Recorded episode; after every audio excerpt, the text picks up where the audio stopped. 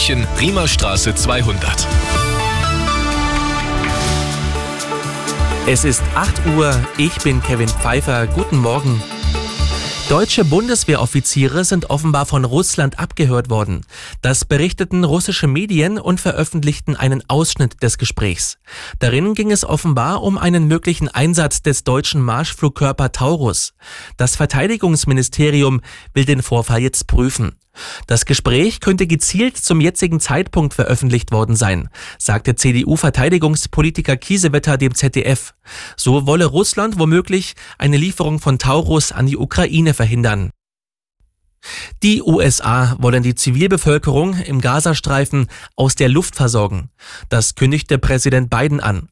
Dazu werde man sich mit Jordanien und anderen Ländern zusammentun.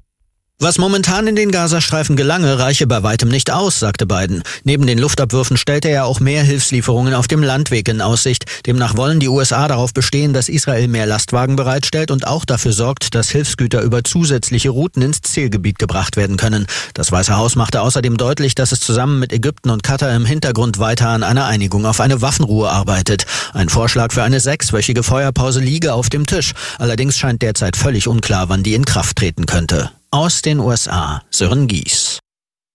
Bundesgesundheitsminister Lauterbach will das Gesundheitswesen besser gegen Krisen und militärische Konflikte wappnen. Deutschland müsse sich nicht nur für künftige Pandemien, sondern auch für große Katastrophen besser aufstellen, sagte der SPD-Politiker der neuen Osnabrücker Zeitung. Im Krisenfall brauche es klare Zuständigkeiten, etwa wie Verletzte auf Kliniken aufgeteilt werden. Der FC Bayern hat im Titelrennen wieder Punkte liegen gelassen. Am Abend kam der deutsche Rekordmeister in seinem 2000. Spiel in der Fußball-Bundesliga nicht über ein 2 zu 2 beim SC Freiburg hinaus.